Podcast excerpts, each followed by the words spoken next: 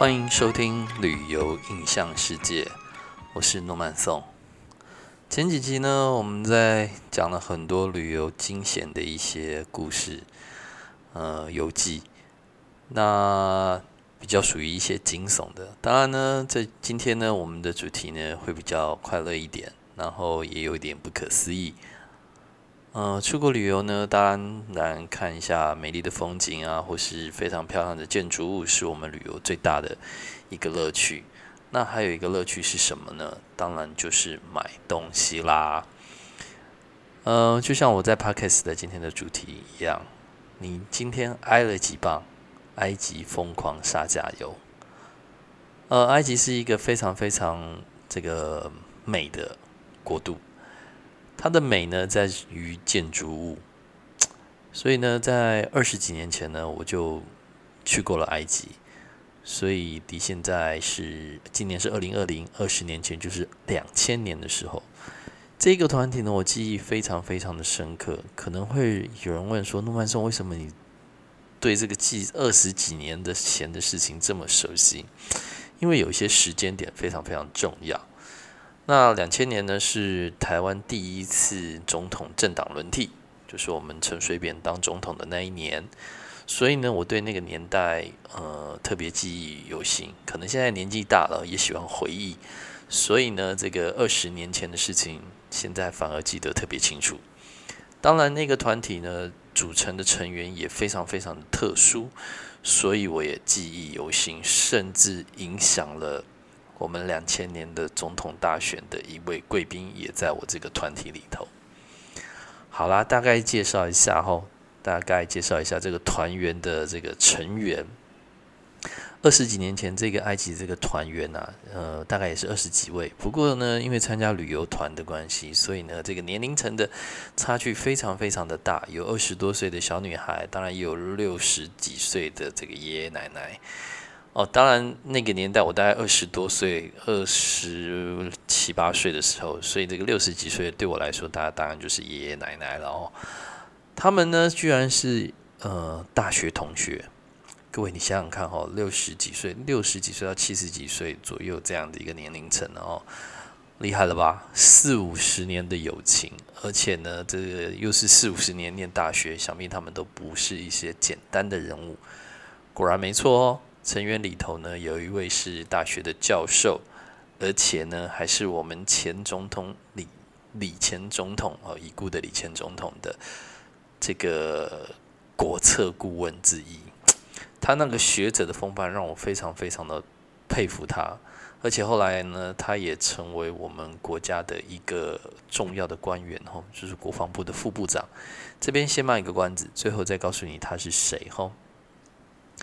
话说呢，我们这一行这一行人呢，这个去埃及观光，当然呢，各位都知道，埃及有许多许许多多的这个古迹，包括了金字塔，还有开罗博物馆，然后另外有很多很多的神殿哈。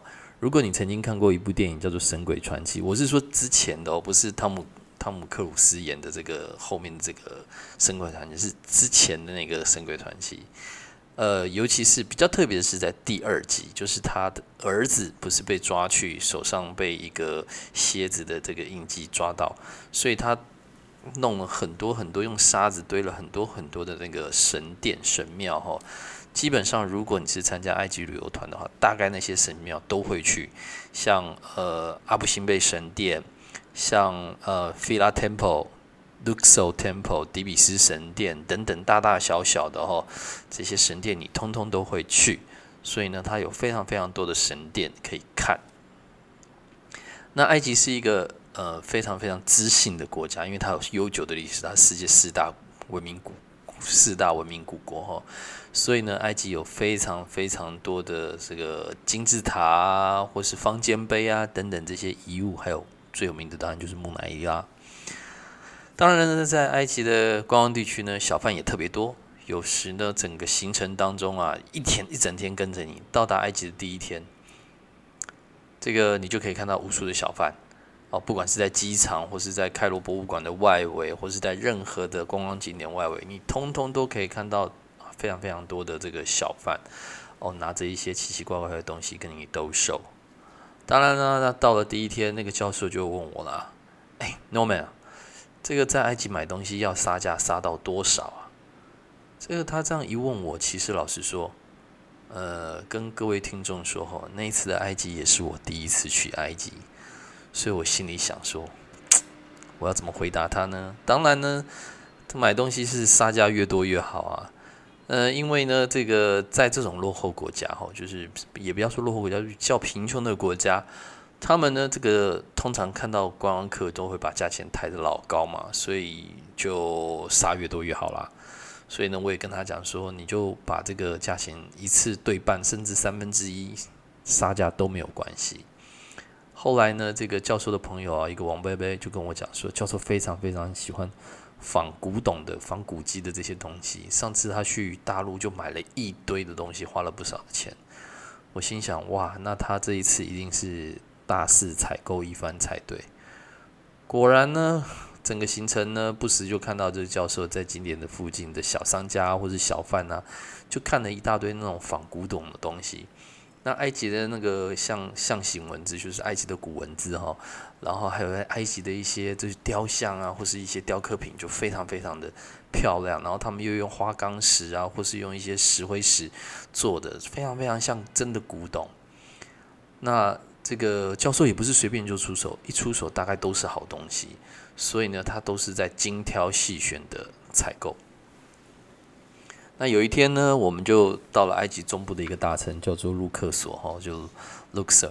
这个是一个很大的埃及中部的一个很大的城市。那有很多的行程在卢克索，有底比斯神殿啊、国王谷啊、女王陵寝等等，哈。那这个呃，埃及人认为尼罗河的西边是死亡的地方，东边是好的地方，所以呢，居民都是住在尼罗河的东边东侧。那这个。陵墓呢，跟这个这个国王的这些陵寝啊、金字塔，大概都是在尼罗河的西边，因为他们觉得西夕阳西下水是人死的地方。而这天呢，我们就到了女王陵寝。那天呢，巴士一开门呢，就看到一堆小贩拿着一堆仿古董的东西围了过来兜售。这时候呢，我就看到有一个小贩拿了一个大概四十公分左右高度的一个。黑色花岗岩雕刻出来的猫在兜售，而这时候呢，我就看这个教授一个箭步就去看的那个手小贩手上的这一只黑色的猫。那我要先介绍一下这个黑色猫的这个典故哈。那黑色猫啊，在在啊猫应该说猫在古代的埃及有守护神的意思，所以，这个妖魔鬼怪如果看到猫的话，就会跑走。所以各位，你那个在看《神鬼传奇》第一集的时候，那个那个木乃伊看到那个猫，后来就灰飞烟灭跑逃跑哦，就是这个意思。那我知道呢，教授对这个仿古的黑猫非常非常的有意思，因为他一直看，但行程还是要走啊，所以我就跟教授讲，叫，教授教授，我们先参观完景点，回头来再来看。这教授也说好好好，这个他就说好好好，那。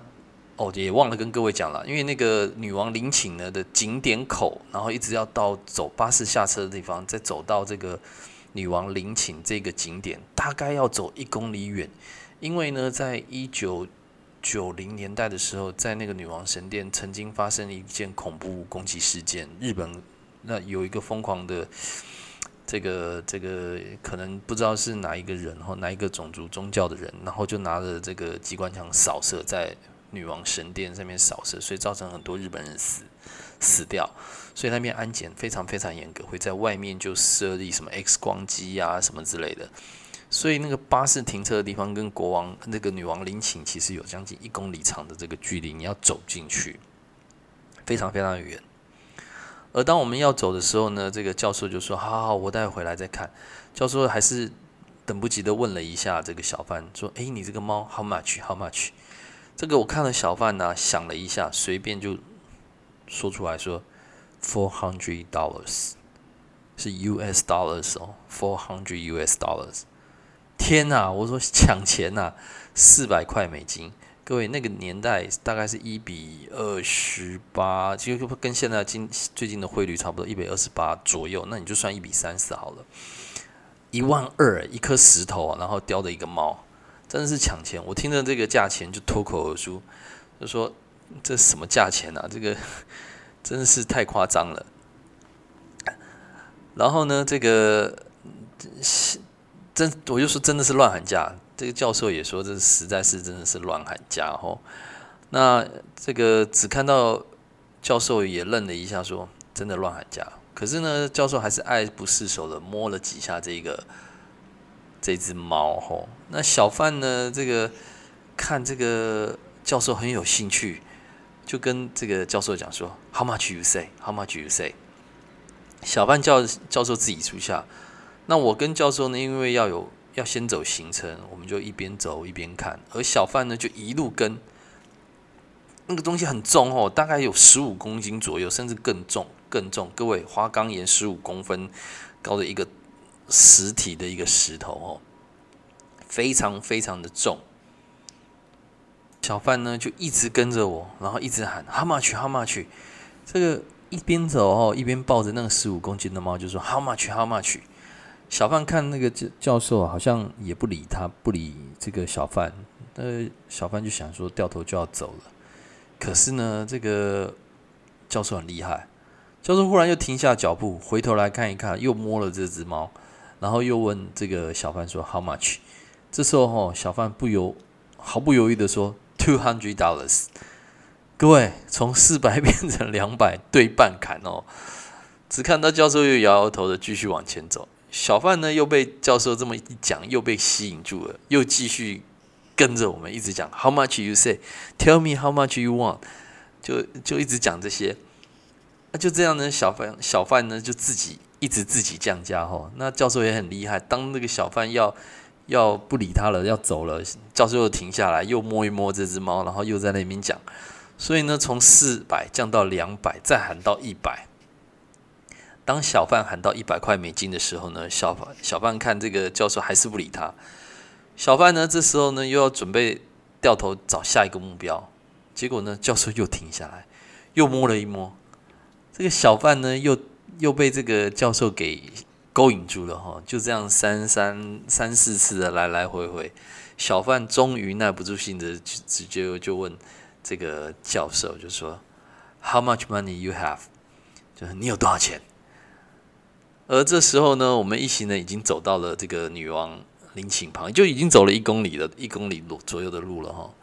我看呢，教授就从皮夹子里拿出了十块钱美金出来，十块钱美金哦，就跟他说：“That's my all money。”哦，这是我所有的钱，就十块钱美金而已哦。我看了一下小贩，小贩很生气的说：“Impossible, only ten dollars, ten U US dollars。” Give me more, give me more。他就一直这样讲。那教授呢就说：“I only have a ten dollars. If you want, I will give you。”就这样子哦。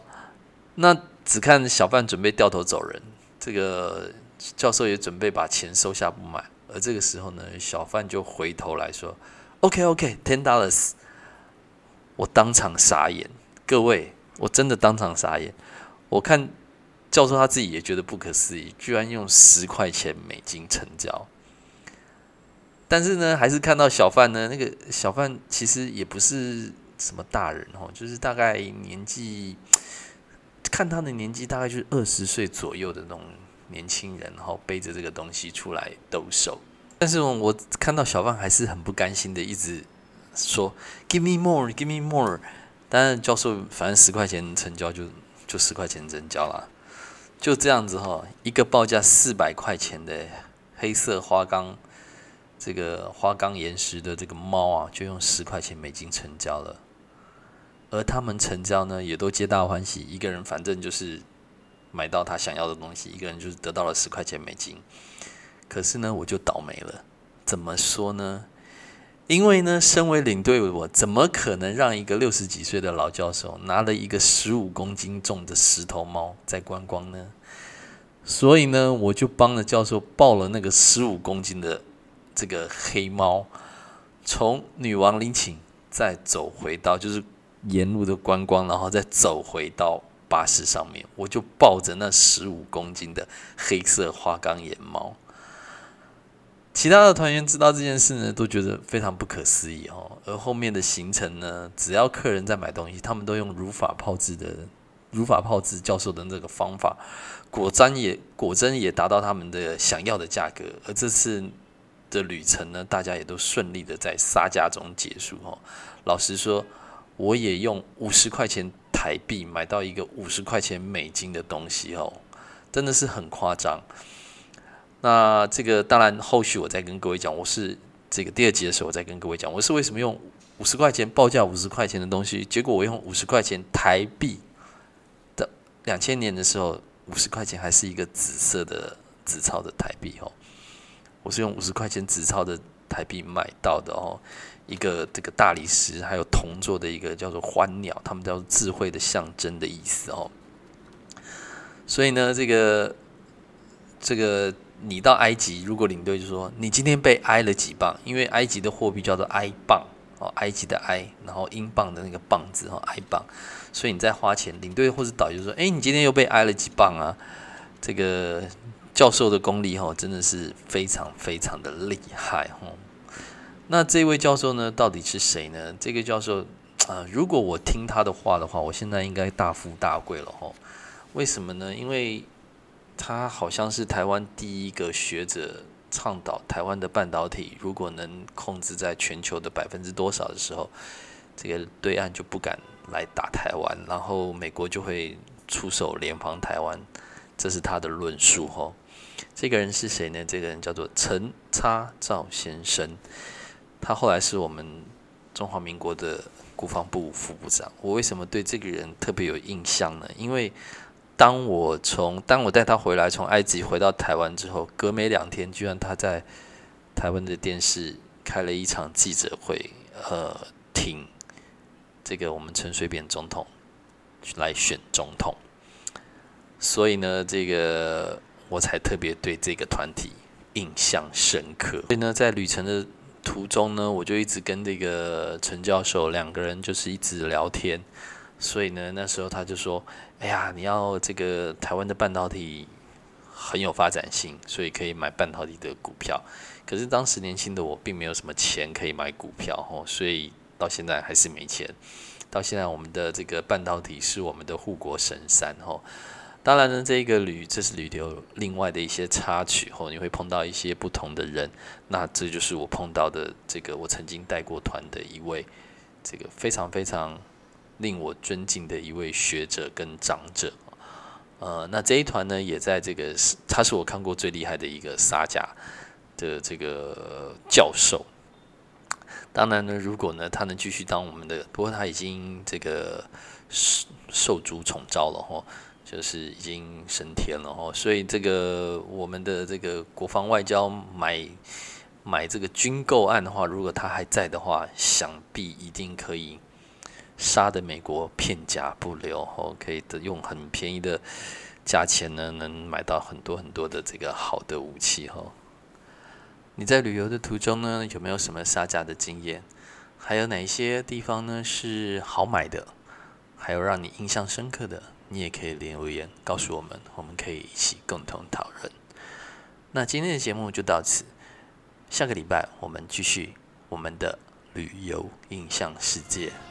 拜拜。